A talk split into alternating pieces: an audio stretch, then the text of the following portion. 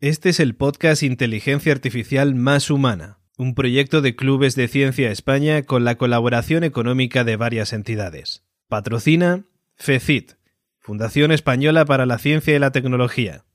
Colabora Loomhouse. Inteligencia Artificial Más Humana es una producción de La Constante. Si te gusta el contenido de nuestro podcast, suscríbete a nuestro canal de YouTube, Apple Podcasts, Spotify o Evox o simplemente conecta con nuestra organización, Clubes de Ciencia España, a través de nuestras redes sociales, en Facebook, Twitter, Instagram o LinkedIn, arroba. A continuación, escucharás mi conversación con Alejandro Salcedo. Aunque Alejandro explícitamente se defina como retirado de profesión, Alejandro es una de esas personas cuya misión en la vida no termina de manera repentina, con una nómina de jubilación. Previo a esa etapa de su vida, Alejandro ha dirigido múltiples empresas en el sector de las tecnologías de la información. Hay que destacar su agudeza intelectual, puesto que percibió desde sus inicios, desde la prehistoria en los años 80, 90, que la explotación de datos en los negocios era algo por lo que apostar. Actualmente forma parte de CEATE, Conferencia Española de Aulas de la Tercera Edad, donde aquel que llega a esa tercera edad con energía está siempre invitado a formar parte de un entorno de continuo aprendizaje y de acción. Hablar con Alejandro para mí ha sido encontrarme con un pasado no muy lejano donde la tecnología avanzaba a una velocidad distinta a la que hoy experimentamos. Un pasado que prometía cambios, pero que esos cambios se materializaban de manera sólida en 30 años. Sin embargo, hoy en día los cambios que se perciben hoy se materializan de manera exagerada mañana. Ese es el mundo en el que vivimos, exponencial, donde tener más nos mueve a querer más y la sostenibilidad de ese deseo humano, no tecnológico, es o debería ser la pregunta fundamental que esta sociedad debería cuestionarse. Y ahora aquí os presento mi conversación con Alejandro Salcedo. Os quería empezar por el inicio, el inicio de Alejandro, estudiante de informática. ¿Eso cuándo fue? En los 70 por ahí. sí, sí. Eh, la pregunta que te quería lanzar, porque claro, a mí, yo nací en el 83, entonces pierdo un poco ahí la perspectiva de, qué significaba, y quiero que me lo cuentes, estudiar informática en los años 70 en España. Pues mira, no éramos tan raros a pesar de todo, ¿eh? porque yo no, no, tengo la percepción de que se me mirara como un bicho raro por eso de haber estudiado una cosa ahí tan esotérica y tan rara. en los años 70 es cierto que los ordenadores no eran algo tan común, todavía no, no estaba tan imbuido dentro de la sociedad de la forma en que esto se puede llevar a cabo. Pero no tengo esa percepción. También es cierto que yo llegué a la informática un poco rebotado. A mí siempre me ha interesado la cacharrería, la electrónica. Sí. Y, mi orientación inicial era hacia ingeniería de telecomunicaciones, inconsciente de mí. Pero ahí es que tuve. Soy muy pragmático, me, soy muy práctico. Me gusta enseguida tocar, ¿no? Y lo que veía yo en ingeniería de telecomunicaciones es que perdí la paciencia en aspectos demasiado teóricos sin llegar a, lo que a mí me gustaría que hubiera sido cacharrear. ¿no? Sí. También tuve, pues, bueno, en una asignatura de cálculo eh, me estrellé. Yo no comprendía cómo podía ser de útil para un ingeniero de telecomunicación conocer los orígenes de los números racionales a través de las cortaduras de Titicaen y al catedrático se empeñaba en ponerlo en el examen. Entonces allí hubo una cierta discrepancia que ganó él. Con lo cual dije, bueno, pues eh, si no estoy en telecomunicaciones y hay cacharra, ¿dónde me voy? Pues a informática, que nacía en el Instituto de Informática y allí que me vi, porque aquello era sí que era práctico desde el principio. O sea, ya en el primer curso, dentro de los cinco años de la carrera, ya se empezaba a toquetear programación y a hacer cosas con ordenadores. Y bueno, pues eso la verdad es que fue muy apasionante, muy entretenido. Incluso me llamó, ahora viendo con perspectiva hacia atrás, que en aquel momento no podía tener esa percepción, pero pensando me llama la atención la cantidad de mujeres. No te digo es que fueran muchas, sí. pero significativamente más que, que en las de ingeniería, por ejemplo, lo cual ya las mujeres en aquella época pues eh, estaban muy presentes en nuestra clase. ¿Y lo que, estudias, lo que estudiaste era ingeniería informática o...? En aquel momento era Instituto de Informática, que al cabo de, no sé si un año o dos años, se transformó en la Facultad de Informática. Entonces mi título es licenciado en Informática, más tarde se convirtió en Ingeniería. Pero yo, en mi plan de estudios, se transformó en licenciatura. Sí, sí. Pero vamos, era un plan de estudio de cinco años, pero como te digo, extremadamente práctico. Digo, creo recordar que ya en el primer curso andamos con, fíjate Miguel, con asignaturas de programación, eh, inglés, claro que en aquel momento si no leías claro, inglés, sí, sí, pues estabas bastante perdido, y demás como informática básica y todas las cosas, ¿no? Y ya empezabas a meterte en harina. Para de una idea que esto probablemente es difícil de entender, claro, ¿con qué ordenadores trabajamos? Es que eh, la forma de trabajar no tiene nada que ver. Fíjate que aquí hacemos hojas de codificación, que no sé si habrás llegado a entender qué es, en unas sábanas con 80 caracteres de, amplio, de ancho, escribías ahí los programas a mano, con tu lapicerito, después de haber hecho el diagrama de flujo, para ver dónde iba, escribías el programita y lo dabas a un departamento que había gente que grababa. Implementaba un poco el... No, que lo grababa en tarjetas perforadas. Entonces te llegaba a ti el paquetito de las tarjetas perforadas, entonces ibas al centro de cálculo, que estaba en la Universidad Complutense, la metías en el lector de tarjetas, le dabas unos comandos, bueno, unas órdenes de compilación, y claro, aquello salía tropecientos mil errores de sintácticos, porque se han equivocado al teclear, o te habías equivocado al escribir las cosas. Con lo cual, otra vez la corrección, otra vez, y después de cuatro o cinco veces, lograba ver el programa ejecutándose. Que claro, tenía errores. Hacer un programa era una labor. Eh, lo que veo que hacíais algo que hoy en día se llama debugging, ¿no? Y, se hace de una manera muy eficiente, lo hacíais con mucha intervención humana, ¿no? Porque eh, estaba de por medio una persona que tenía que grabar eh, lo que tú habías escrito a mano. Y, luego eso dártelo a ti, eh, o sea, ejecutarlo de alguna manera y empezar a encontrar errores. Sí. Y es más, eh, espérate que la risa era cuando en las máquinas de grabación de las tarjetas perforadas, claro, se, había una cinta como de, de, máquina de escribir que lógicamente te ponía arriba lo que estabas escribiendo en la tarjeta. Sí. Pero a veces la cinta se acababa y tenías una tarjeta perforada que no sabías qué era. Y lo divertido era cuando el taco se te caía al suelo. Entonces aquello era un auténtico desastre. Bueno, eran cosas de verdad que a veces eh, son muy curiosas, pero efectivamente era una intervención con una capacidad de utilización humana que no nos podemos imaginar. Que es que te sientas en el ordenador, te pones allí, plaf, y enseguida tienes aquello pues, sabiendo una respuesta del ordenador. Sí, sí. Fíjate que aquello era algo muy artesanal también. Esa es la palabra que quería utilizar. Artesanal en el sentido, creo yo, eh, de que tenía una, una, un peso en la manipulación del ser humano, de trabajar sobre ello, eh, bastante más grande que lo que actualmente uno puede entender por lo que eh, por ese tipo de, de actividades. y luego también, o sea, un artesano es una persona que trabaja mucho con las manos y que cada trabajo que, que hace lo hace como que no es, no es un producto que, repetitivo, repetitivo unidades repetitivas, sino es algo muy personalizado. ¿no? Y ahí la parte de personalización un poco está en el contexto de qué voy a implementar en ese código, ¿no? en esas tarjetas. Pero sí es verdad que tenía unos matices de artesano bastante interesantes, que hoy en día está completamente perdida esa perspectiva. Afortunadamente.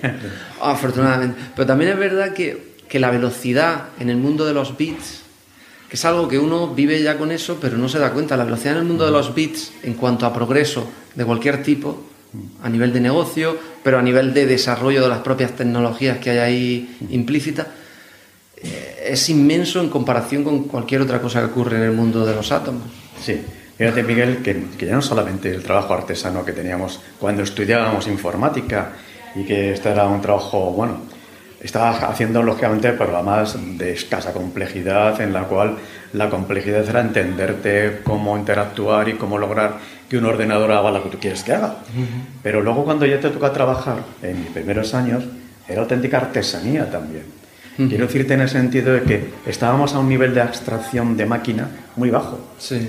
Eh, que yo llego a trabajar en ensamblador. O sea, que trabajando con las instrucciones de máquina. Claro, eso ahora es impensable, salvo para, no sé, algunas cosas muy específicas que requieren un rendimiento extremo que ya ni se me ocurre lo que podrá ser aquello, ¿no? Sí, sí. Pero que ya no hace falta, que ahora ese nivel de abstracción no es, absolutamente irrelevante, no es necesario, se trabaja a un nivel mucho más elevado. Sí, sí, sí, Pero ahora de artesanía hasta un punto de que, bueno, a veces tenías que manejar el bit y ver si tenías que cambiar un bit a uno C, pero uno en concreto de un juego de caracteres para porque eso significaba algo dentro de tu ciclo de proceso. Sí, sí. claro, además era artesanía de los programas tenían que ocupar muy poquito porque las máquinas no eran capaces de trabajar con los volúmenes de información que ahora damos por supuesto. Claro, claro.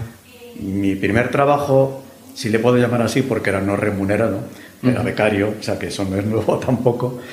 De acuerdo que trabajaba ni siquiera en un lenguaje ensamblador, era un lenguaje simbólico, en el cual tenía que poner 24, 3, 12, yo qué sé, algo así, que significaba que tenía que mover un registro de un lado para otro, hasta ese nivel. Y era una máquina que tenía la increíble capacidad de 1024 bits, bytes de memoria. Y había que arreglárselas con eso, para hacer una facturación, por ejemplo. Entonces, eso lo que da es una perspectiva de cómo funciona un ordenador o lo que puedes ver con él, quizá muy fina. Sí, hoy en día que no digo que eso sea necesario, ni mucho menos, ¿no? No, no. Pero, lógicamente, te enseña cómo funciona de verdad un ordenador y cómo se puede llegar a manipular todo aquello y cómo funciona. Y a partir de ahí, claro, cuando te metes en un entorno profesional, aquello todo empieza a evolucionar y ya vas perdiendo esa capa artesana y cada vez vas hacia unos niveles de abstracción superiores hasta el punto de que ya piensas en términos de negocio. Claro. Ya no estás pensando en que si este ordenador hace tal cual cosa, sino cómo ese ordenador hace lo que yo quiero que haga porque pienso que es lo adecuado para un problema determinado de negocio.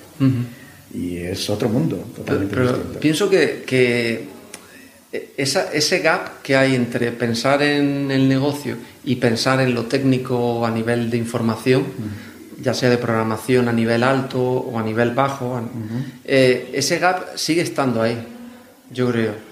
Eh, es más de personalidad, yo creo, fíjate, yo creo que es más de personalidad. Sí. Hay gente que siempre le, apatecerá más lo técnico, se encuentra cómodo. Claro. En esa parte. Y a otros, pues, mm, no. Pero es muy difícil combinar un cerebro en el que pueda hacer el cambio de, voy a pensar a nivel técnico, de qué necesito hacer aquí, para todas estas cosas a nivel de negocio que yo ya he pensado y que las tengo muy claras y que pienso de manera muy fina ese tipo de perfiles que se pueden mover en los dos mundos, por eso digo que hay mucho gap en ese sentido. Y no suele, suele haber gente específicamente técnica, con capacidad de comunicación. Bueno, también es verdad que a nivel de empresa ese tipo de comunicaciones se han eficienciado. Sí. Eh, se han creado perfiles nuevos de, project manager y todas estas historias que acaban un poco creando ese vínculo, ese puente. Entre... Sí, para que haya gente que se especialice en lo técnico y sean los mejores y gente que se especialice en el negocio y sean los mejores también, porque, porque el gap ese yo creo que es muy difícil a nivel humano de, de reducir, ¿no? Sí, y bueno, claro, cuando hablas con la gente de negocio, eh, es lo que te digo exactamente, eh, tiene que haber un perfil intermedio que es capaz de traducir las demandas de negocio a lo que se espera desde ese punto de vista técnico. Y ese perfil siempre ha existido en las compañías, se ha creado. Y es curioso que ese perfil requiere además eso, estar un poco alrededor de los dos mundos. Porque el usuario de negocio no entiende de cómo se va a implementar aquello. Él te cuenta que tiene un problema claro. y que quiere que se lo soluciones Alguno me he encontrado que te daba casi, casi, bueno, pues esto quiero que me hagas así. Espera, voy a ver si te lo hago así o asá, pero de alguna manera cuéntame el problema y yo te daré una solución. ¿no? y, y, yo está también en ese punto intermedio, ¿no? entre una cosa y la otra. Y lleva. No es nada fácil, no es nada fácil. se, se, curte uno sí. para poder progresar. Eh, bueno, te quería preguntar también de la carrera de informática. Eh, en aquel entonces, ¿en qué se centraban los estudios? ¿Qué eran las cosas más importantes que se intentaban transmitir a los estudiantes? Pues era muy variado. Eh, la verdad Una era la programación, ¿no? Aprender lenguajes de programación sí, que sean pero, básicos. pero fíjate que ya estudiábamos inteligencia artificial. Eh, recuerdo que había tres ramas principales dentro de la carrera. Eh, la informática fundamental, que era lo que yo elegí, y es eso más centrado en ordenadores, técnicas, etc. Había otro que era informática de gestión, más pensado quizá a un posible perfil de gestión de centros de cálculo, más centrado en el negocio. Y una informática, creo que se llama sistemas físicos o algo así, que ya más centrado en lo que es el hardware, ¿no? El tratamiento. Vale. Y dentro de esos tres perfiles, eh, las lecturas eran muy variadas. Yo teníamos, eh, creo que les recordaba que los dos primeros años eran comunes y en el tercero tenías que elegir la especialidad. ¿no? Y por ejemplo, en informática fundamental había una asignatura que era sistemas de inteligencia artificial. Y luego como optativa, incluso había otra asignatura que era inteligencia artificial, Ujú. específicamente. Y yo creo que había, había asignaturas para algoritmos, había una asignatura precisamente también para reconocimiento de formas. Recuerdo ya ahí de mis conocimientos sobre el perceptrón y todo esto, y las redes neurales vienen de, Sí, de aquella sí. época. Y asignaturas muy de tecnología de información y comunicaciones, que era, creo que era un buen callo. Y tecnologías como muy, muy específico, pero a lo largo de toda la carrera, lo que a mí me gustó de ese plan de estudios era es que está muy enfocado, muy práctico, extraordinariamente práctico. Era de trabajar continuamente en aspectos de, de la computación de aquel momento y de donde se podía ver que iba a ir. Si no, sentido tiene estar estudiando inteligencia artificial en los años 70. Ya. Es que eso era más bien una cosa más teórica que práctica, ¿no? Los algoritmos de Perceptron creo que son de los 60 Sí, o por por ahí. ahí. Que ahí te quería hacer una pregunta, porque tú tenías un profesor que te enseñaba esos algoritmos y probablemente habría algún, algún libro en la biblioteca de la universidad que tendría el compendio de esa información eh, de aquella persona que ahora no recuerdo quién sacó esos algoritmos, eh, lo había publicado y se habían recopilado en, alguna, en algún volumen. ¿Cómo, o sea, el- aquel que quería profundizar un poco en toda esa temática, cómo lo hacía? Porque yo ahora mismo lo veo con otros ojos. Yo me meto en YouTube y busco mil vídeos, algunos mejores, otros peores, o me meto en cursos de estos en MOOCs y algún profesor del MIT o de Harvard, Stanford, me enseña cosas. Y también está la, la bibliografía en papel, ¿no? Pero en aquel entonces, ¿cómo podía uno profundizar en Pues eso? a lo heroico, con apuntes y con libros. Recuerdo que había un libro específicamente dedicado a algoritmos. En general, no, no de- quiero decir algoritmos de inteligencia artificial, no recuerdo si había alguno más relacionado con ello. Pero ten en cuenta que, como te digo, aquella era, era pura artesanía. Eh, si había que ordenar una tabla, nos programamos el algoritmo de ordenación, como está mandado. Sí, y sí. ahí pues te lo programabas entre ellos. y no dedicabas a una instrucción que me decía sort y ya te Sort, lo hacía todo. sí. No, que lo programabas. Y eh, hay esos algoritmos, ese libro, que, buen libro que te enseñaba multitud de algoritmos para todo, de todo tipo, que alguien había creado y publicado y estaba en un compendio. Y claro, luego pues eh, los apuntes. Y sí, buscar bibliografía en inglés, toda la que tienes disponible, y buscarla por ahí, por las librerías y bibliotecas, pues buscando aquello. O sea, también una labor artesana. Ya no es, no te vale con eso de ponerte en el ordenador y, Y- traerte un vídeo de YouTube. Actualmente no sé, mm, o sea, yo estudié física, yo no estudié informática, pero sí que recuerdo que compañeros de, de mi quinta, eh, cuando estudiaban informática, pues les planteaban, sobre todo los primeros años, como problemas de ingenio, ¿no? de, de- de resolver cosas de manera ingeniosa, lógica, matemáticamente eh, fina, ¿no? Y, y eso, quieras que no, te ayudaba un poco a, si te plantean, oye, construyeme un algoritmo de ordenamiento, de ordenación, pues tenías un poco esa mentalidad de hacer eh, ese tipo de cosas. Pero yo creo que cada vez menos se va, se va enseñando ese tipo de, de algoritmos. No sé, corrígeme si tú piensas Bueno, que yo me no sé equivoco. ya lo, lo que se enseña ahora, claro. ya Pero yo creo que te ayudaba, o sea, es verdad que a nivel funcional, el saber que existe una función, un sort, en un lenguaje y te ordena una tabla, pues eh, es muy útil y no necesitas construírtelo, picarte el código tú. Pero también te ayuda a pensar, el que sepas, el que seas capaz de construirlo tú, te da una, una agilidad mental diferente, ¿no? ¿No piensas que...? Yo creo que sí. Eh, incluso eso, el saber el comportamiento de un ordenador ante circunstancias. Me viene a la memoria un, caso, ¿no? Yo, cuando ya tenía responsabilidad sobre un equipo de programadores, pues lo típico, un ordenador hace un, un programador hace un trabajo, acaba un programa y te lo presenta para las pruebas finales. Ah, ¿lo has probado? Sí, sí, ya lo he probado, funciona muy bien y tal. Ah, estupendo, vamos a probarlo. Yo me sentaba allí, hacía una cosita y plaf, cascaba. Pero si lo he probado yo, pero no lo has probado en condiciones reales. Se te ha olvidado que el fichero de entrada podía estar vacío, yo qué sé, por decir algo. O que no has inicializado las variables, cosa que había que hacer también en ocasiones.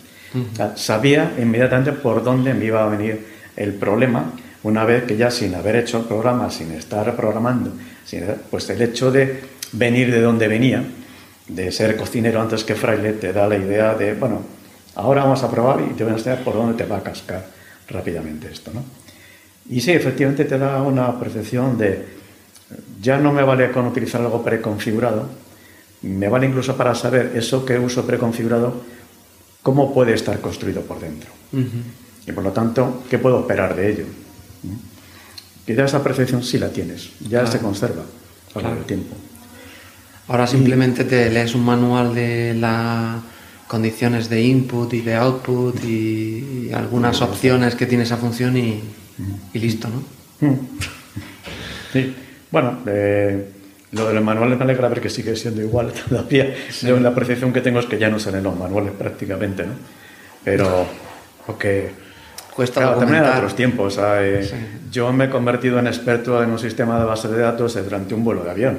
Claro, de tener manual y empezar a mirar allí mientras volaba, porque en un cliente se estaba esperando que, bueno, que resolviera un problema. Efectivamente. Y es todo tirar de, libro, de manual. Ya, ya. Bueno, y, y bueno, ¿Fue en ese momento en, el en, la carrera cuando escuchaste por primera vez la palabra inteligencia artificial o ya habías oído hablar de...? No, ni idea. Fue en aquel momento cuando empecé a hablar del término y, bueno, la verdad es que me llamó mucho la atención. Es algo interesante, muy... que empiezas a dar a la cabeza y esto para qué puede valer, ¿no? Claro. Y claro, se te empiezan a ocurrir muchas cosas siendo todavía con la limitación de que en aquel momento lo que puedas entender por inteligencia artificial, mm. vale. Eh, recuerdo haber dedicado a hacer un programita, le llamamos un programa listillo, porque claro, no es inteligencia artificial, pero sabía para ilustrar cómo un programa de ordenador puede aprender. Era una cosa muy tonta. Un programa que te pensabas de un animal y te lo adivinaba.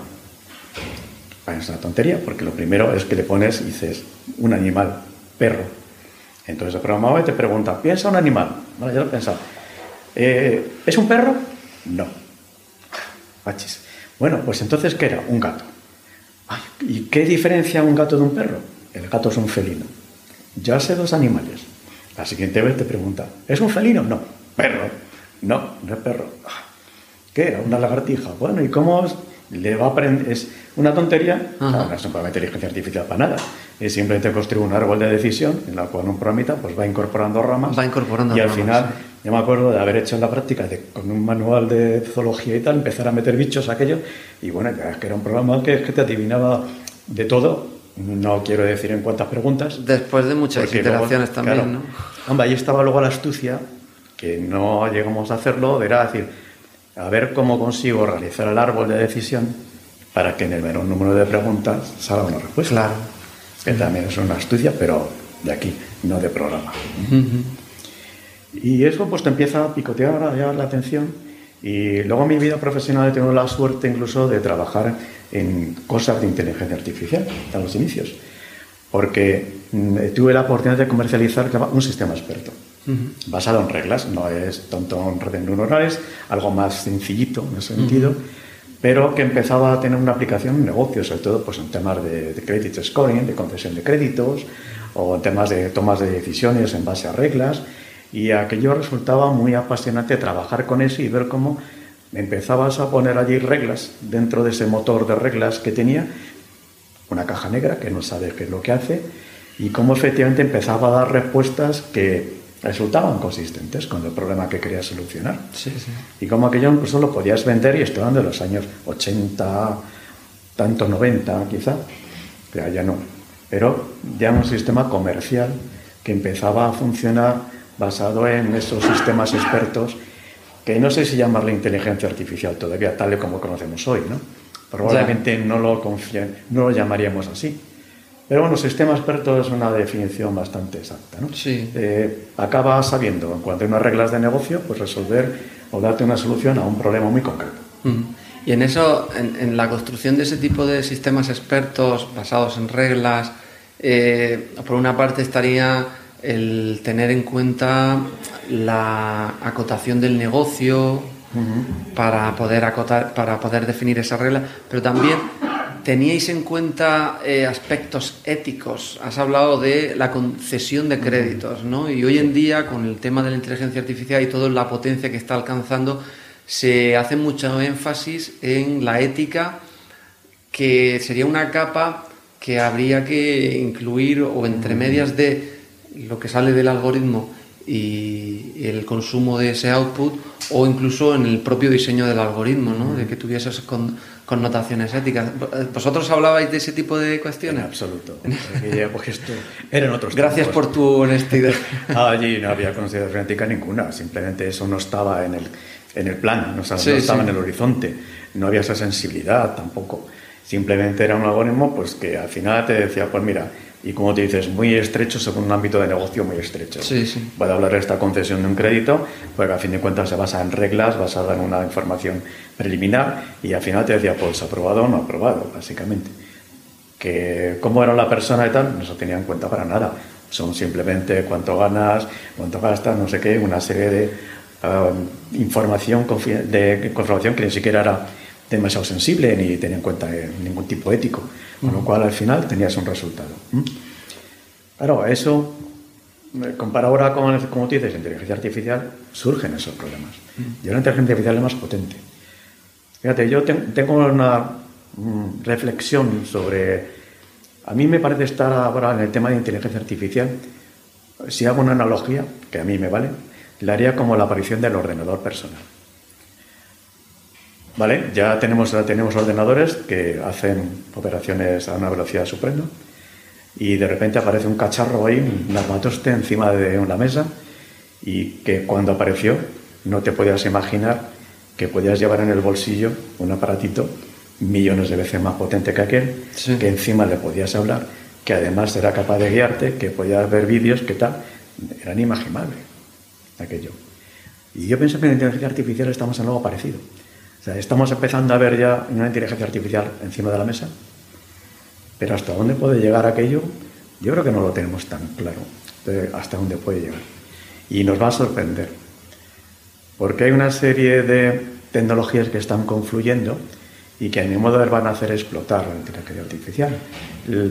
lo que decía, el salto de la rana, ¿no? Cuando una tecnología empieza y llega un momento en que, ¡pum!, venga un salto a otro nivel, que ha pasado siempre, como pasó con los personales, con la telefonía, los teléfonos eh, inteligentes, que es un salto cualitativo importante de un golpe. No es una progresión tan continua.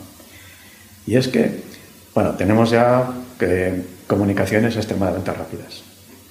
Podemos pensar en una serie de ordenadores en lugares remotos del mundo y que pueden estar conectados en un futuro, llamará la superfibra, el 8G, la comunicación molecutrónica o lo que se invente. Pero imaginemos una red de ordenadores dispersos y especializados en algoritmos de inteligencia artificial. Y ahora vas y esos, ordenadores resulta que ya son cuánticos. Y ya empiezan a tener una potencia de cálculo que ahora mismo no imaginamos. Y tenemos, unos, por tanto, la posibilidad de tener algoritmos de inteligencia artificial extremadamente complejos. Y extremadamente complejos quiere decir le metemos datos y no sabemos cómo va a llegar, que ya lo tenemos, a una conclusión. Y ahora me imagino otros nodos de ordenadores llamados, voy a llamarle directores, que a, efectos de un humano podría ser una inteligencia artificial de propósito general. Vale para todo. Porque estos ordenadores interfieren, vamos, interrelacionan contigo, conmigo, y en función del programa o del problema que le proponemos, lo dirige a uno de esos ordenadores súper especializados, súper rápidos y súper potentes. Me devuelve, o uno o a varios. Y me devuelve una solución y yo estoy hablando con una inteligencia artificial que habla de que sabe de todo. Me da esa impresión. Puede que no lo sea, pero mm, veo que eso puede llegar. Y las implicaciones éticas que puede tener aquello empiezan a ser muy importantes. Claro, sin duda. Sin duda. Porque además mm, no nos estamos acostumbrando a pensar. La revolución industrial nos quitó el trabajar con las manos, en gran Mm. parte. Sí, sí. Los ordenadores nos quitó trabajar con la cabeza, porque ya hacen cosas mucho mejor que nosotros, más rápido. sí.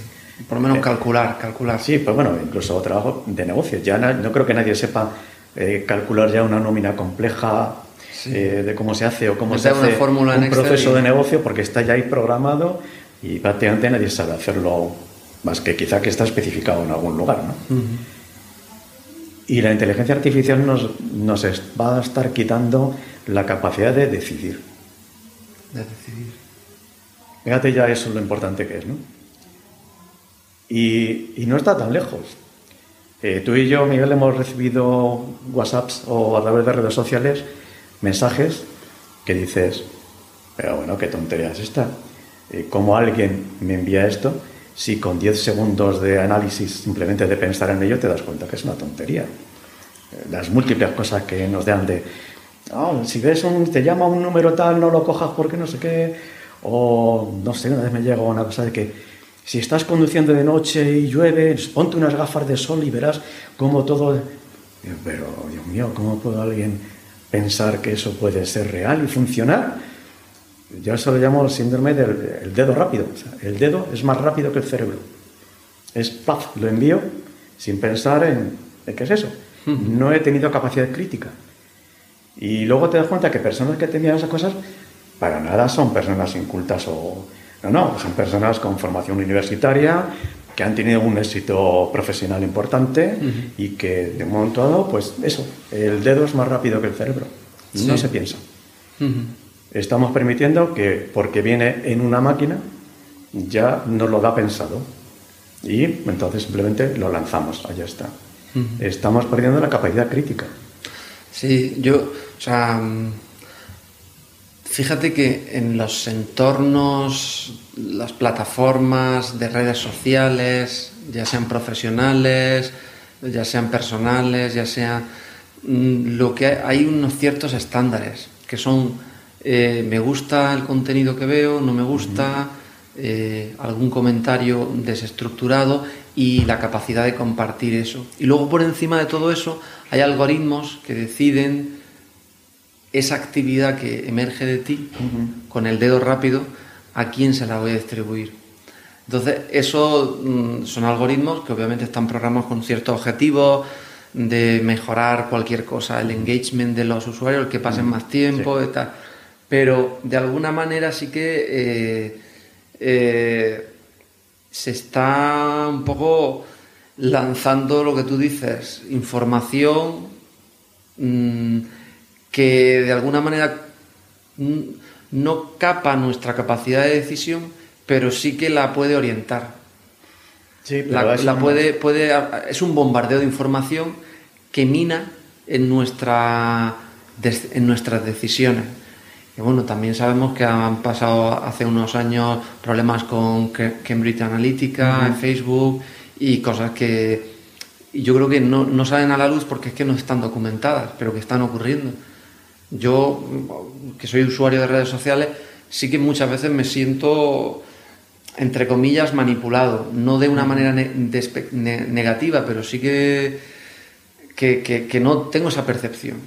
Y estoy conforme con ello, pero tengo esa percepción de que me están mm, un poco moldeando el camino. Es cierto, Miguel, yo tengo esa percepción también. Es decir, es. Fíjate, otro, o sea, una vez me pasaron un, un mensaje también de esto. Oye, apúntate a esto, que es una especie de recolector de noticias, y conforme tú eso vas, eh, me gusta tal o las ves, pues va aprendiendo y te va sirviendo las noticias que te interesan. ¿Quieres que en lugar de tener esta visión, yo acabe teniendo esta? es realmente una manipulación, de, no tan evidente, pero como resultado tengo esa manipulación. Es decir, Me estás estrechando mi amplitud de miras cada vez más. Eso puede provocar que pues nos enroquemos en alguna costura intelectual o en un conocimiento o en cualquier cosa que nos hagamos pues más intransigentes o menos abiertos al resto del mundo. En cada vez estamos ahí. entonces, efectivamente, ¿qué pretenden esos algoritmos? Lo que tú has dicho, que nos quedemos más tiempo porque nos van sirviendo aquello que supuestamente nos va a interesar, con lo cual nos está reduciendo efectivamente nuestra visión periférica y nos está centrando en una visión de túnel, que nos centra en algo. ¿Por qué? Para que estemos más tiempo, más tiempo, más tiempo, que es lo que pretenden y donde sale el, pues, el negocio. El tiempo al final lo transforman en dinero. Y eso pues es una... Claro, cuando esto por detrás hay veces una inteligencia artificial, en base a un enorme volumen de información, eh, pues luego si quieres hablamos del Big Data, pues todo eso te lo va mm, refinando, cocinando y va sacando conclusiones de por dónde debe orientarte, pues al final esto es un futuro distópico. ¿eh? Empieza a ser. Claro, la parte bonita de la inteligencia artificial, la parte utópica, es que por otro lado podemos pensar en que una persona en algún lugar remoto, sin más que tener un teléfono móvil, pues quizá está diagnosticando a una persona de una enfermedad grave y está salvando vidas. En base a que esa información la envía a unos ordenadores que, en base a que lleva una pulsera que le determina el oxígeno en sangre, no sé cuántas cosas más, que lo transmite y una inteligencia artificial que reconoce, uy, la pupila está un poco dilatada, tiene no sé qué, y con todo eso llega un diagnóstico y salva vidas. O que están detectando que va a haber una catástrofe natural inminente y no nos pasa lo de un volcán que se pone de repente en marcha o que hay un fenómeno atmosférico extremo para el cual todavía no hay la capacidad de predecir de esa manera. ¿no? Y todo eso es la parte utópica de una, de una inteligencia artificial, de un mundo guiado en esas decisiones por una inteligencia artificial. Y estupendo, a mí me gustaría verme ahí. Lo que pasa es que la parte distópica da un poco miedo. Con lo cual, lo que tú dices, hace falta meter ética, eh, que los algoritmos sean al menos auditables, o que cuando dan una opinión se pueda tener un sentido crítico sobre ellos, que podamos de alguna manera controlar qué está haciendo un algoritmo de inteligencia artificial para que precisamente no nos suceda esto, que estemos dependiendo de ese algoritmo para algo que no deberíamos depender.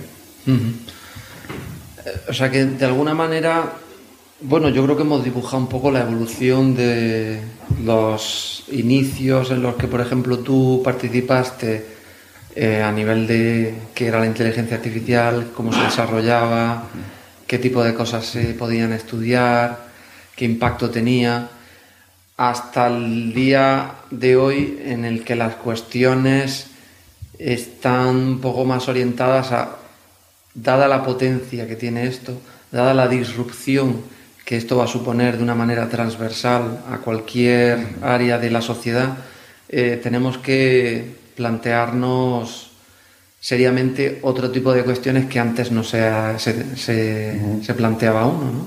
Sí. Porque también es verdad que, bueno, dice que a nivel humano eh, puede tener un impacto muy positivo, puede tener un impacto a nivel humano también muy negativo en el sentido de manipulación o de otro tipo de, de, temas y, tiene un impacto también muy importante a nivel de negocios, porque es verdad que ah, esto ha llegado y, probablemente por lo que hoy en día se habla tanto de la inteligencia artificial y está progresando cada vez más rápido y no se ve que se vaya a meter en uno de estos inviernos eh, que, que se habló en el pasado, es porque la industria lo ha cogido como una herramienta vital para, hacer los negocios más eficientes, para hacer los negocios más explosivos, más escalables. Y bueno, yo, yo soy muy positivo y yo veo todo muy utópico, pero todo la utopía, o sea, las la utopías, creo que lo hablaba con Antonio Rodríguez de la Sera, que, es una visión utópica y distópica al mismo tiempo y que, que tiene sus cosas malas que hay que tener presente. Pero bueno, no sé, yo... yo, confío en que esas cosas malas eh, encontremos la manera de temperarlas. ¿no? Eh, posiblemente, efectivamente, estamos ante un cambio, como yo comentaba antes, muy fuerte. En cuanto a la inteligencia artificial empieza a ser eso más perfusiva y estar en todas partes. Y espero que quizá alguien se dé cuenta de que posiblemente necesitemos gestionar el cambio. Y no en solo el aspecto. De repente vamos a vernos, no sé si dialogando es la palabra correcta, pero al menos interactuando consciente o ya lo estamos haciendo. Yo me refería a que eh, está en cualquier cosa y aunque no lo percibas, no sé, yo comentaba con compañeros míos que de mi edad, pues eso, si estás utilizando inteligencia artificial, pero tú le hablas al teléfono, pues ya lo está.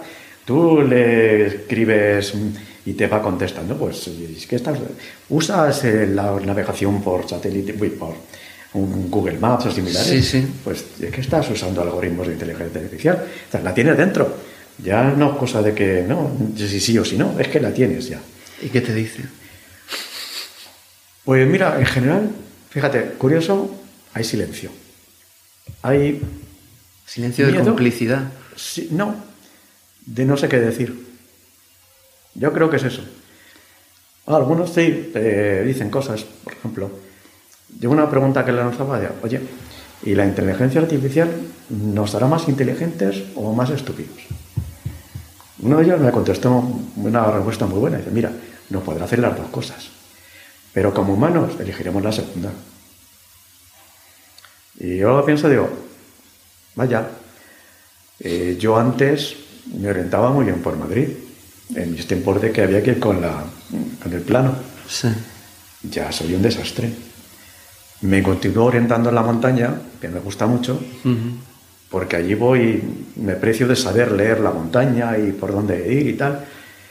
Pero si empezar a usar herramientas tipo GPS y que estoy empezando desafortunadamente y que tengo alguna, pero intento no usarlas porque me voy a convertir en un tontorrón como en la ciudad.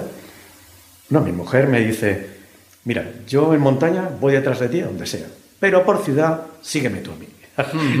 y, encima tiene razón, es que se orientan mejor que yo. Yo ya me he idiotizado en la ciudad. Y entonces, claro, digo, uh, pues es que tiene una cierta razón. ¿Por qué? Porque nos hacemos cómodos. Si ya luego me lo puede dar resuelto, ¿para qué me lo voy a trabajar yo? Sí, es verdad. Es que nos gusta la comodidad, que no lo bien hecho. Entonces, si tengo una inteligencia artificial que me resuelva un problema, la voy a usar. De medida que me quita un problema de en medio. Y de nuevo ahí está lo utópico y lo distópico, ¿no? Como vemos. Por eso, efectivamente, hace falta alguien que piense que, oye, vamos a ir allí, sería bueno empezar a gestionar el cambio a nivel múltiples de ética, de conocimiento, porque tampoco se, hay una divulgación, quitando esta, este canal que, que tú tienes, mm, no encuentro algo así de divulgación a nivel de, bueno, ¿qué es esto? ¿Qué va a significar en nuestras vidas? ¿Y cómo nos podemos preparar para ello? Porque tendremos que prepararnos, va a venir, está ya. Y pues esto, como tú dices, ya no se va a parar. Hay que crear Porque en cuanto los negocios vean esta facilidad para ello, pues eso es un motivador importante. Ya hay gente que invierte en ello porque está obteniendo un beneficio económico de utilizar sistemas de inteligencia artificial, pues desde el trading, desde operaciones de bolsa, o desde medicina, o en cualquier ámbito que se te ocurra, se está utilizando. Incluso, yo ahora estoy encantado, eh, me gusta la fotografía.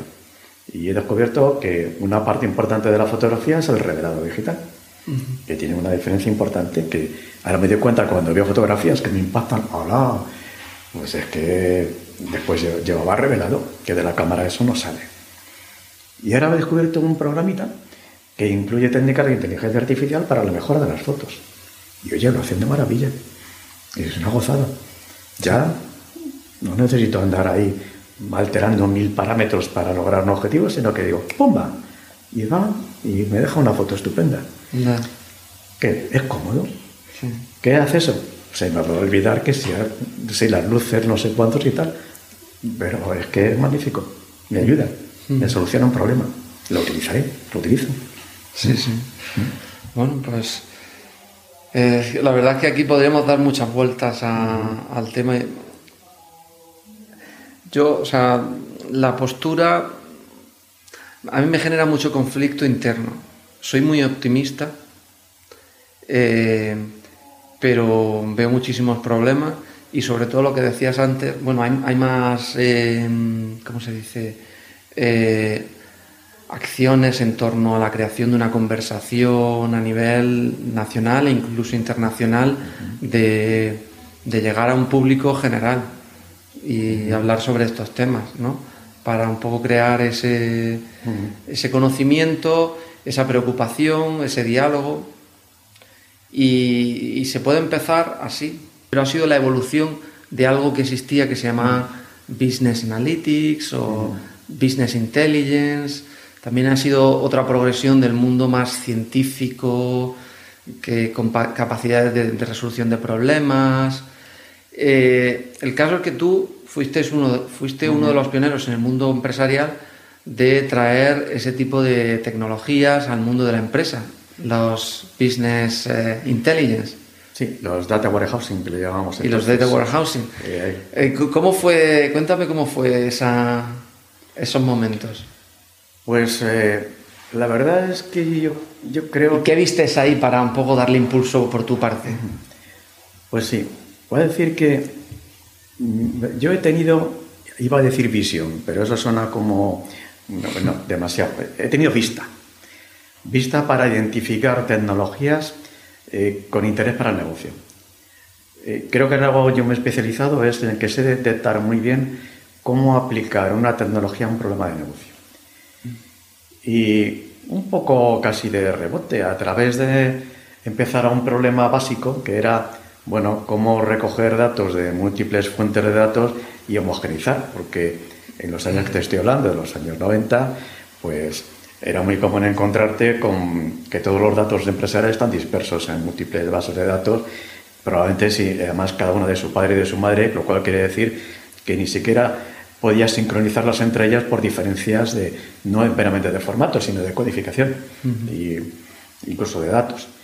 Entonces apareció una tecnología que podía, llamaban los integradores de datos, por así decirlo, que podían coger datos de muy diversos lugares, herramientas de extracción, transformación y carga, era el nombre técnico. Y con ello pues poder construir una base de datos homogénea, por así decirlo. Entonces, claro, como tienes eso, dices, bueno, ¿y esto para qué vale ahora? Pues es un punto de la verdad. Si yo tengo en un sitio datos de múltiples fuentes, pero ya homogeneizados, aquí puedo empezar a hacer, a extraer conclusiones de negocio. Y entonces fue cuando empecé a mirar y te enteras pues que hay por ahí unos gurús ya de una cosa que llaman el data warehousing. Y efectivamente yo he sido el primero que se trajo a los gurúes del data warehousing entonces, un señor Bill Inman, que le daban el padre del Data Warehouse, y un tal Ralph Kimball, pues yo me los traje a Madrid para, para enseñar qué era esto y para dar clases y, y conferencias. Y empezamos pues, a vender eh, cómo construir ese almacén centralizado de datos en base a las enseñanzas de estos señores y cómo, pues oye, ahora que tengo esto, resulta que podría estar conclusiones importantes para el negocio. Recuerdo algo que, comentábamos, se comentaba por aquel entonces como un ejemplo de una, una compañía, vamos, un supermercado grande, eh, que descubrió que había, a través de analizar los tickets de compra, que había una relación entre la compra de pañales y la compra de cerveza. Entonces, dice, bueno, ¿y esto por qué? Empiezas a averiguar y empiezas a ver los días y en qué contiene y entonces la conclusión es, oye, Resulta que hay partido y entonces pues la mujer le dice al marido, o quien fuera, oye, pues ya que vas al supermercado tráete pañales. Y ya que el otro iba a traer pañales, pues se aprovechaba para traerse una caja de cerveza. Simplemente por eso. Y entonces, ¿qué hicieron? Pues poner las cajas de cerveza y los pañales juntos. Y de esa manera, las ventas de los productos... No, no, están. Ya, hay otra cosa bastante más sofisticada, que esta que era muy, muy inocente, muy primigenia, ¿no? En el sentido, ahora, la verdad es que las técnicas de los supermercados ahora para vender son de estudio, muy sofisticadas. Y todo más eso, análisis de información, de datos. Fíjate que la base es todo recoger un gran volumen de información. Claro, de 300.000 datos, pues no, pero de 300.000 millones la información que obtienes es tremenda. Y ahí, pioneros en esta información, pues fíjate, ¿quiénes van a ser? Los compañías de telecomunicaciones, que recogen una ingente cantidad de volumen de datos, de llamadas, desde dónde, duraciones, etcétera, tal. a compañías financieras, claro, de transacciones con tarjetas de crédito, por ejemplo, que es un mundo de, claro, compañías estas del sector de la distribución, del retail. Todo ello empiezan a ser compañías que se interesan por el análisis. Claro, ya no vale con recoger los datos. Ahora, ¿qué haces con ellos? Y entonces empiezas a meterte en el mundo de que, bueno, ahora hacen falta herramientas que sean capaces de bucear en estos datos y presentártelos de manera inteligible. Y extraer conclusiones. Y ahí había aparecido un mundo entero de herramientas analíticas que juntos empiezan a configurar eso de Business Intelligence. Pues ya tengo almacenes de datos, ahora le aplico herramientas y eh, tengo unos preciosos gráficos que me están explicando pues tendencias, me descubren relaciones que están ocultas entre los datos y que resultan que puedo utilizar muy bien para impulsar el negocio. Y se han usado con muchísimo éxito, claro, para ello. Porque el descubrir relaciones que entre esa maraña de datos están ocultas pero que pueden incrementar el negocio, son tremendos. Claro. Además, fíjate que ya empezábamos a, algo que quizá ahora suena un poco y es, empezábamos a hablar del marketing de precisión. De precisión. Es decir, de ahora, ¿por qué te voy a lanzar un anuncio para todos? No. Eh, si yo sé cómo te he perfilado, lo que te voy a ofrecer es eso, lo que probablemente me vayas a comprar. Si tienes, pues decir una cuantería, Oye, si tienes casa en propiedad y tienes una cuenta de corriente conmigo, eh, ¿cómo es que además no tienes un seguro? Supongo por caso. Pues voy a ofrecerte un seguro porque sé que lo tienes, además tienes una tarjeta de crédito, veo que encima pues eres buen pagador, no tienes problema, bla, bla, yo qué sé, todo esto. ¿Cómo te vendo más y cómo te dirijo productos que probablemente necesites? Claro, fíjate que ahora es lo mismo que tenemos el bombardeo en las redes sociales y tal. Cada vez pues nos van perfilando y nos van ofreciendo cosas que lógicamente están ahí. Es en esencia el mismo mecanismo con herramientas ya más sofisticadas, más potentes, con mayores capacidades de proceso, pero bueno, es el mismo ejemplo básico. ¿no? Y cuando estás ahí, pues ya me acuerdo que ya empiezas a meterte en ese tema y recuerdo que además llegamos a comercializar en mi empresa en ese momento una curiosa herramienta que en base al analizar el log de un sitio web, pues te descubría qué hacían los usuarios en el sitio de sitio web. Eh, en el sentido de por dónde navegan. Es decir, demostrarle que, mira, tienes una web que tiene todo este árbol, pues chico, eh, te entran estas tres primeras ramas, porque las otras ramas no va a nadie. Tienes que reestructurar esto o tienes que hacértelo de manera que la gente en dos o tres clics llegue a donde llegue. Porque si tienen que navegar todo esto, fíjate, tienes una zona oscura que aquí entran cuatro despistados. ¿Y estos proyectos estamos hablando de qué años? En los años 90. ¡Wow! Claro, eso hoy en día está muy en boga el, estudiar el user behavior y un poco adaptar la, página web a, de manera óptima con el objetivo que sea. pero fíjate, Miguel, que esto era un poco más primigenio, ¿no? Era, sí, sí. Era simplemente decirte, oye, de toda tu página web que has diseñado ahí como bien te ha parecido y tal, que tampoco era algo, todavía no estaba esto de ser. Era la prehistoria, era la prehistoria, ¿no? Pero... Empiezan a quererte y bueno, tú crees que esto va a dar algo y a lo mejor resulta que estamos en el iceberg, solo una puntita es lo que la gente ve y del resto pues casi te lo podías ahorrar, te lo podías ahorrar en mantenerlo porque resulta que no. Algo tienes que hacer. Si des información interesante para tu negocio, tienes que subirla a la punta del iceberg de alguna forma, ¿no? Fíjate que era además una herramienta muy curiosa, forma gráfica. Me acuerdo que tenía una utilidad que la utilizaban en Inglaterra para detectar bandas criminales. En base al análisis de llamadas entre diferentes individuos, pues establecían relaciones y al final te aparecía pues un gráfico donde decías, mira, este es el jefe de la banda, porque están aquí todas las líneas dirigiendo a él y se establecían relaciones y era una herramienta incluso policial. Cosas curiosas que empezábamos a trabajar en aquel momento y que, que era una clara orientación al negocio, o sea, tenían un efecto claro, no era, bueno, voy a investigar sobre esto, sino los problemas de negocio estaban ahí, cómo vendo más, cómo me dejo a mis clientes, cómo averiguo cosas que no sé, como tal, y estas herramientas estaban dando soluciones para ello. ¿Cómo se le vendían este tipo de servicios a un cliente? Porque hoy en día es muy, mucho más sencillo y estamos hablando de penetrar en otros sentidos con otros clientes. Eh, o sea, hay determinados aspectos de la inteligencia artificial, del big data, de la explotación de datos, que en determinadas industrias todavía cuesta un poco penetrar eh, y un poco, igual me ayuda a pensar un poco en, ese sentido. ¿Cómo era hace 30 mm, años, 30 años vender este tipo de cosas? Difícil, porque primero no había conocimiento. O sea, lo primero que tenías que hacer era pues eso, conferencias, eh, publicaciones y tal, para que la gente entendiera cómo esto pueda ser de interés para el negocio. De acuerdo, que es que yo al final llegaba, bueno, yo no estoy dando, eh, no estoy teniendo reuniones para vender, estoy teniendo reuniones para educar. Porque al final, claro, primero tenía que entender, la gente tenía además mucha curiosidad cuando hablas de estas herramientas analíticas y herramientas capaces de generarte gráficos y, y decirte cosas sobre los datos, y bueno, lo que querían era verlo, porque no lo conocían. Luego ya, pues era un proceso de ventas muy lento. Bueno, la ventaja es que las herramientas tenían un cierto coste que cuando vendías alguna, pues eh, al final te sale bien, ¿no? La, cuenta de resultados te sale bien. Pero era, era, muy difícil, muy difícil. Por eso, por la falta de conocimiento de qué era esto y cómo se podía obtener algo de verdad tangible para mi negocio y cómo lo puedo aplicar. ¿Y cómo, se fue, cómo piensas que se fue desenredando eso para llegar a unos puntos mucho más óptimos en los que no había que, que hacer tanta preventa? Para poder llegar a vender. ¿Cómo, cómo se ha ido desarrollando eso?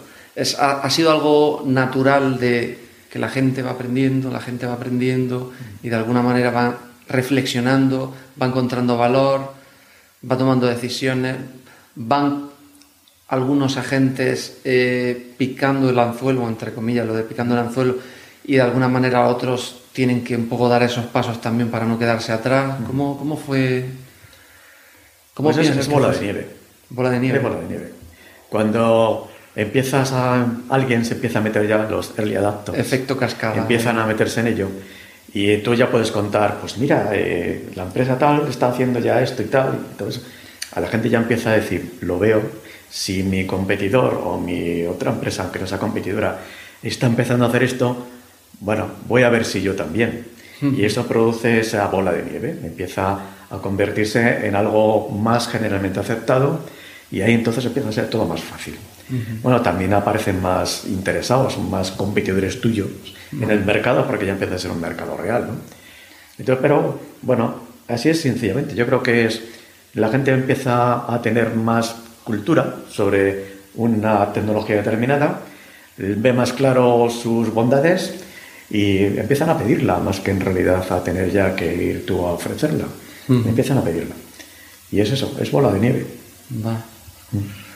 Eh, bueno, te conozco de, a través de, de CEATE, que ahora mismo no recuerdo cuál es. La Confederación Española de Aulas de la Tercera Edad. Vale, perfecto. Eh, tú, o sea, hace un poco tiempo te has jubilado. Me parece que es hace una enormidad de tiempo. Sí. la verdad es que es poco, pero... Y sin embargo, eh, estás, eh, forma, eres miembro de, de, CEAT y, vamos, se lo he dicho a, gente que conozco de, esa organización, y es que me parece muy inspiradora la, la decisión de seguir dando valor a la sociedad de una manera, a una velocidad diferente y de otra manera, pero seguir haciendo seguir estando activo no eso me parece a mí muy inspirador y, de hecho a mí de mayor me gustaría ser así. Aunque creo que voy a llegar si llego a, jubilarme porque bueno ya siendo bastante más joven tengo mi trabajo pero también tengo mis actividades de, dar a la comunidad algo no eh, mi pregunta es cómo se consigue llegar a, a ese punto en la vida de uno con esas ganas de seguir dando cosas. Yo creo que también es una inercia, eh, pero fíjate, a veces cuando me cuidaba me preguntaban, bueno, pero ¿echas de menos trabajar? Para nada. Bueno, los que estáis todavía en activo, que estáis viéndonos, podéis saltaros el siguiente minuto porque puede herir vuestra sensibilidad.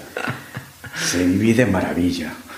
O sea, por fin estás haciendo, eres libre sea, no te das cuenta de cuánto está coartada tu libertad eh, personal eh, trabajando. Claro, estás, o tienes obligaciones, con tus jefes, con tus empleados, con tus clientes, con todo, aparte de las que tengas en tu vida privada. Y de repente todo eso desaparece. Eh, bueno, que una vez estuvimos, nos invitó un amigo al Rocío y allí, pues en una de las casas de ahí, pues eh, conocimos a un caballero ya mayor y al comentarle me dijo, yo no, es que nosotros estamos trabajando y tal. Y me dijo una frase que es que es magnífica. Dice, mira, lo malo de trabajar es que te parte el día. Oye, pues es que es verdad, es que trabajando se te parte el día. Te parte, la noche, También, también, pero bueno, eh, no le entramos en muchas interioridades que era cierto. Pero es verdad, y ahora de repente, bueno, pues me apetece hacer esto y lo hago, pero si mañana no me apetece, no pasa nada. Pues lo haré la semana que viene o el otro y tal. De repente te envías libre. Entonces dices, bueno, pues ahora, ¿qué hago? Y ya que tengo esta libertad, pues una de las cosas me surgió, bueno, pues me encontré con la oportunidad de esto de CEATE y dice, mira, cae esto, voluntarios culturales mayores, que estamos en museos y hacemos visitas culturales para los mayores de forma de un voluntariado cultural y entre ellas pues hay una cosa que me llamó mucho la atención porque a mí Madrid me gusta, yo soy madrileño de pro y a mí me gusta y era pues hacer rutas culturales por Madrid. Uy, pues yo eso me apetece. Ya estoy. Y entonces es algo que me ayuda a algo que, una vez que uno se ha jubilado, eh, creo que lo recomendaría a cualquiera. Hay un término que se llama ser un polímata. ¿Poli? Polímata. Polímata. Un polímata es una persona que tiene conocimientos de múltiples áreas del saber. Leonardo da Vinci es un polímata de libro. Los antiguos filósofos, creo que tal eran verdaderos polígotas, le daban a la filosofía, la geometría, a lo que se pusiera por medio, ¿no? Bueno, pues yo quiero ser un polímata. Eso sí, de salón. Modesto. Modesto, efectivamente. Que me, la curiosidad es la que me lleva a conocer nuevas cosas. Mira, cuando me jubilé, pues ya me preguntaron, bueno, ¿y qué vas a hacer ahora? Pues mira, una cosa me ha dado la atención, de arquitectura. Me gusta, porque ahora es que, claro, yo iba a ver las iglesias o el románico, que me gusta, pues incluso el románico por allí de, de Cuesca, donde tenemos una casita, y el románico de allí, bueno, pues ves y dices, wow, no sé cuánto, los jaquetones, y observes la distribución de los arquitraves, y no sé cuánto, y la decoración de las pechinas, y tú, claro, la decoración de las pechinas, claro, las pechinas, ¿no? Sí, sí. qué bonitas las pechinas. Y bueno, y es que tuvieron la simpatía de regalarme unos libritos sobre estos términos y sobre las catedrales y tal, y para entender Oye, pues eh, estupendo, una temporada, estaba yo allí feliz sabiendo lo que eran los arquitraves, los alfiz, los pechinas y todo eso, y por fin entender algo de cuando llegas a una arquitectura y te ves el panfleto y dices, ah, pues eh, tengo entendimiento. Luego ya, te, bueno, y ahora con esto de FEATE, que hacemos una labor porque además es que nos gusta y nos es enriquecedora, pues mira, me hecho la idea de meterme en la historia. Y claro, empiezas a hablar sobre rutas por Madrid, que es apasionante la cantidad de cosas que tenemos y de la historia que encierran nuestras calles, y empiezas a, pues no sé, eh, de buena cosa, el conde de Bella Mediana. En la vida había imaginado quién era ese señor, ni quién era, pero empiezas a investigar y, claro, alrededor de un personaje hay otros y eh, te llaman la atención y alrededor de esos hay otros. Y sin darte cuenta, estás metido en la historia de un siglo determinado y eso te mete el gustanito para ir a otros lados y resulta que estás en un momento pues aprendiendo y estudiando historia con satisfacción. Sí. Porque además luego lo vas a contar. Exacto. Ese es el punto a mí que me parece diferencial, que tienes curiosidad innata, genial, pero además tienes, das ese paso que me parece, como repito, muy inspirador, que es que quieres compartirlo con la gente. Y eso yo creo que, que es muy valioso. El querer compartir cosas que para ti tienen valor y a lo mejor para otro no, pero ya habrá alguien que, le atraiga, que le dé algo de valor. Eso me parece muy de una sociedad moderna, del futuro. O sea, es que realmente yo creo que, que son pasos que como sociedad tenemos que ir dando para un poco adaptarnos a todo lo que viene, tanto tecnológico como eh, cultural que va a ir transformándose y retroalimentándose una cosa con la otra. Y ese tipo de detalles de querer compartir con los demás, fuera de transacciones económicas, de niveles de clase, ni nada, simplemente querer compartir lo que uno sabe, eso me parece muy, muy, muy bonito, pero muy inspirador en ese sentido del futuro. Miguel, fíjate, además es que esto hay que ser además egoísta. Porque es que esto del bolo lo disfrutas. Claro. O sea, tú, claro, es un egoísmo entre comillas. Sí, sí, no, egoísmo descarado, qué caramba. Sí, porque aquí lo disfrutas. además estás haciendo una labor de, de, enseñar a otras personas algo que además les gusta y, es muy satisfactorio el ver cómo efectivamente te lo agradecen de una manera, oh, y qué bien, cómo nos hemos divertido, lo hemos pasado muy bien, hemos aprendido muchas cosas nuevas y tal. Que además tú estás, además, bueno, pues aprendiendo más de eso porque te gusta después contarlo, porque estás viendo que recibes a cambio un reconocimiento que te lo agradece la gente también.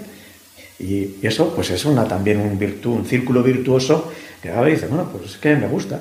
Pues claro, todas estas cosas te las aprendes de una manera y las vas cambiando continuamente, pues cada vez efectivamente vas sabiendo más de esto, ¿no? Y eso es mantener además esa curiosidad viva. Cuando dejas el mundo activo, eh, la curiosidad es lo que te va a mantener. Y eso, intentar recoger todo. Otra cosa que nos da, pues es, por ejemplo, por la cosmología.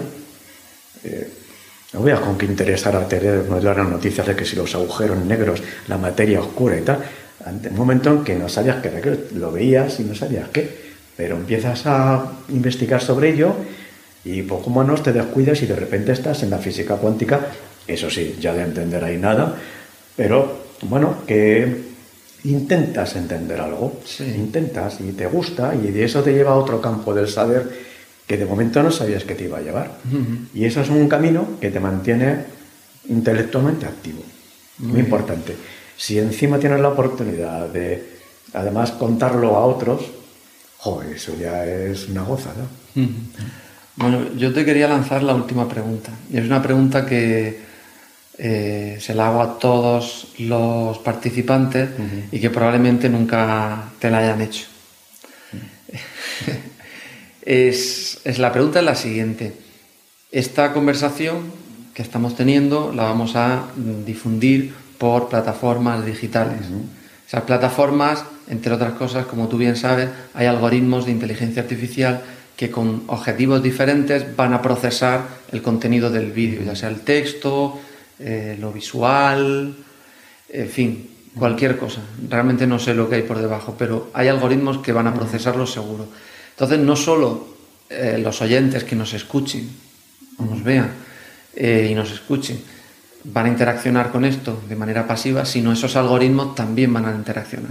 Son algoritmos inteligentes, con una inteligencia estrecha, con, con, unos objetivos definidos por data scientists o machine learning engineers, eh, pero eso va a ocurrir. Entonces mi pregunta es, dado que eso va a ocurrir, ¿qué le dirías, qué te gustaría dejarle a ese algoritmo para que procesase? Tienes razón, esta pregunta no me la habían hecho nunca.